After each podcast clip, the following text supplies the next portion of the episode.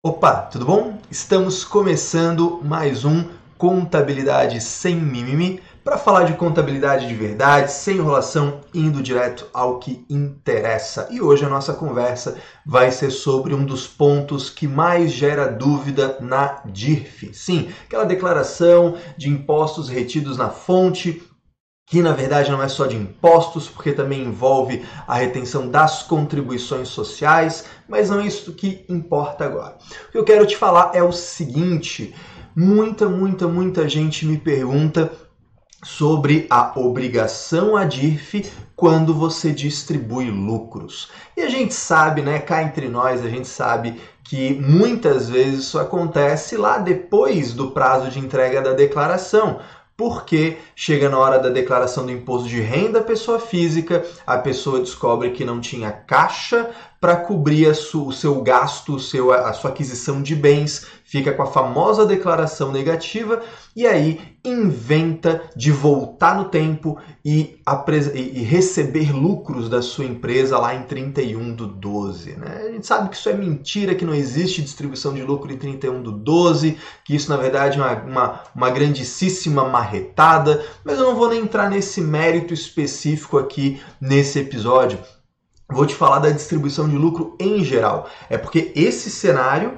ele gera dúvida. Assim, poxa, eu não entreguei a DIRF, só que eu agora descobri, entre aspas, que havia uma distribuição de lucro. Puxa vida, agora eu estou obrigado a DIRF, eu não entreguei lá atrás, como é que fica isso? Ou então a pessoa supõe que está obrigada a DIRF, entrega depois do prazo e não sai a multa e fica meio assim, poxa, por que, que não saiu essa multa? Deixa eu te explicar o que, que acontece aí. O negócio é o seguinte, a DIRF todo ano tem uma instrução normativa que é publicada. Nesse caso, a DIRF 2020, referente ao ano calendário 2019, a instrução normativa 1915 Tá? E nessa instrução normativa, a gente sempre tem, todo ano, uma instrução normativa nova, a gente tem uma estrutura muito semelhante. No início dela, se fala sobre quem está obrigado a DIRF. Na desse ano, a 1915, se fala disso no artigo 2 e também no artigo 3, que não nos vem ao caso. No artigo 2 da Instrução Normativa 1915, diz lá: ó, quem é que está obrigado nessa parada? Então tem lá, olha, se você é, efetuou retenção do imposto de renda referente ao pagamento de algum rendimento, ó, você pagou para alguém retendo imposto de renda, você está obrigado a DIRF. Você pagou para alguém efetuando retenção das contribuições sociais, o CSRF, o 4.65, você está obrigado a DIRF. Além disso, existem outras regrinhas específicas. Por exemplo, quando você paga, remete, envia recursos, rendimentos para pessoa domiciliada no exterior. E aí é muito louco, porque se você paga, remete valores para pessoas do exterior, mesmo sem retenção, você está obrigado a DIRF.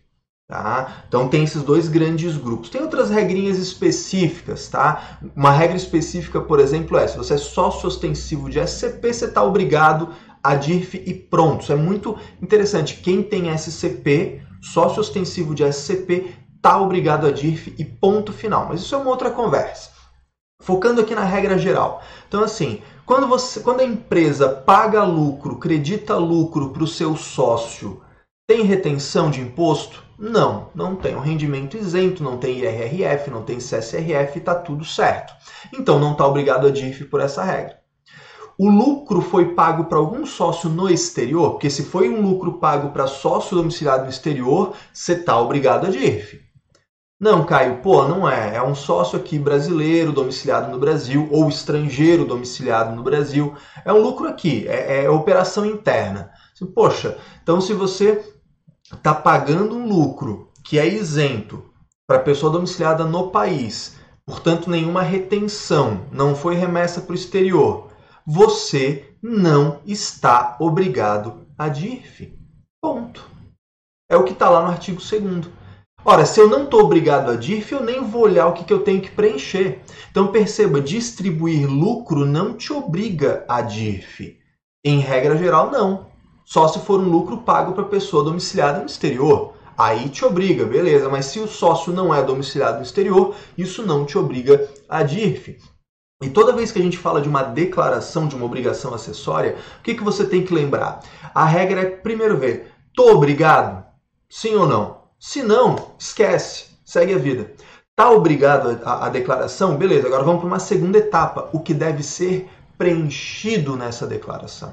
E é ali, na, na, Instrução Normativa 1915, que fala da DIRF, que lá no seu artigo 10 tem lá o que. Artigo 9 10 e, e dali por diante. O que, que você tem que preencher nessa DIRF? Aí sim, olha que interessante. Se você está obrigado a DIRF, por exemplo, por uma outra coisa qualquer, você teve um, um salário que você pagou retendo imposto de renda, um, uma pessoa jurídica que você contratou, que você fez retenção, alguma outra coisa te obrigou a DIRF, aí você tem que olhar as regras de preenchimento. E aí sim, lá no artigo 10 da Instrução Normativa 1915, vai falar para você: olha se você está obrigado a DIRF, então você tem que preencher isso aqui. Pá, pá, pá, pá, pá. E é lá que fala da distribuição de lucro em geral. Dizendo, olha, se você distribuiu lucro para os sócios e esse lucro superou 28 mil, 28.559 com 70, né, 28.599 com 70 centavos, aí esse lucro deve ser preenchido na sua DIRF. Então perceba, a distribuição de lucro não é uma regra de obrigatoriedade, ela é uma regra de preenchimento.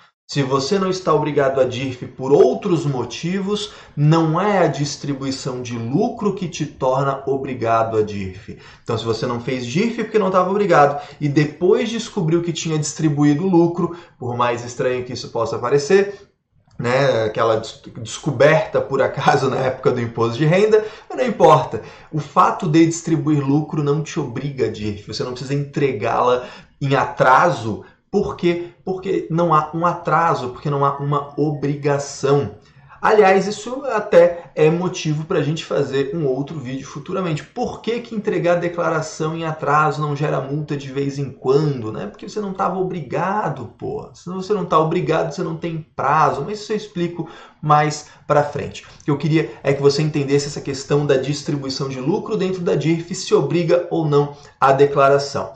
Lembrando duas grandes exceções, tá? Se você é, distribuir o lucro para a pessoa domiciliada no exterior, isso é regra de obrigatoriedade. E uma grande exceção que é a SCP. Se você é sócio ostensivo de uma SCP, uma sociedade em conta de participação, você já está obrigado a DIRF. Ponto. E aí existem duas regras de preenchimento no artigo 10 a empresa distribuindo lucro para os seus sócios, sócio ostensivo distribuindo lucro para os seus sócios, você observa, né, se distribui o lucro acima de 28, 559 com 70, você preenche, senão não precisa preencher. Agora, os lucros que a SCP distribui para os sócios, ostensivo e participante, não tem perdão. Nesse caso, mesmo que você distribua 10 reais para o sócio participante, tem que constar na DIRF, inclusive tem campo de preenchimento específico. É claro que se você é aluno da formação em contabilidade imobiliária, você tem acesso ao aulão demonstrando todas as particularidades na DIRF, para quando você tem SCP, para quando você tem RET, tudo isso está lá muito claro para você. Mas se não, fica aí essa dica também. E aí, foi útil para você esse conteúdo? Se foi, está escutando pelo podcast, deixa o seu review, deixa o seu comentário para a gente alcançar mais gente. E se você está assistindo isso pelo YouTube, aqui embaixo você se inscreve no canal, ativa as notificações para que, primeiro, eu consiga te avisar e você fique atualizado. Segundo, para que a gente alcance mais gente e eleve o padrão da contabilidade. No mais, um forte abraço, uma ótima semana e até o próximo episódio.